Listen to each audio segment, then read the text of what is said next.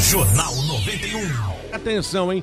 A Polícia Federal deflagra operação de combate a fraudes no auxílio emergencial. A grande pergunta é a seguinte, Flávio. Aonde que não tem fraude nesse país? É uma coisa Bom, impressionante. Vamos rapaz. por partes, como diria Meu aquele. Deus né? do Primeiramente, essa ação da Polícia Federal acontece nesse exato momento. Que coisa. É uma informação em primeira mão que você recebe, você ouvinte privilegiado do Jornal 91. Polícia Federal deflagra agora a Operação Shaker, com o objetivo de desmantelar um esquema de fraudes no recebimento do auxílio emergencial do governo federal e identificar possível envolvimento de organização criminosa. Ei, meu pai, viu? Situação acontece em Umuarama, no interior do Paraná.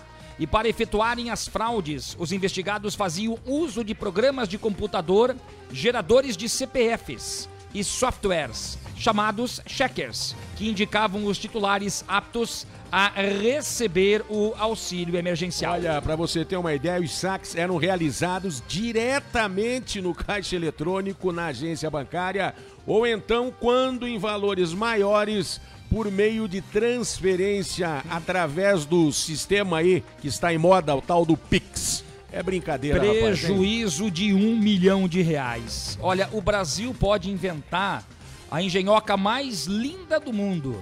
Pode inventar um sistema mais maravilhoso do mundo, que é para o benefício das pessoas, que é para ajudar as pessoas. Mas sempre, sempre vai ter alguém com a imaginação para o mal. O auxílio emergencial foi criado para ajudar as pessoas mais carentes, pessoas em situação é, crítica em relação E vulnerabilidade, né? não só é vulnerabilidade, palavra, né, Neymar? Porque a pandemia pegou todo mundo de alguma forma, então o auxílio tá emergencial veio para ajudar. E aí tem gente que faz treta com auxílio emergencial. Eu já disse aqui, quando nós entrevistamos um cidadão do Tribunal de Contas do Estado do Paraná sobre a questão da vacinação, esta possibilidade dos prefeitos e governadores, dos gestores que querem comprar a vacina e que têm dinheiro, você pode ter certeza, isso uma hora ou outra, opinião minha, vai liberar a compra da vacina. Dali a alguns dias já vão pintar denúncias de prefeitos, não sei da onde, que fizeram treta na compra das vacinas. Não, os fura-filas aí das vacinas, a gente está vendo direto,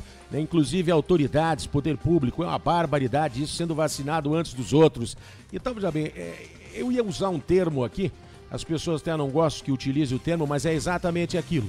É brincadeira o que acontece nesse país e não para por aí. É impressionante.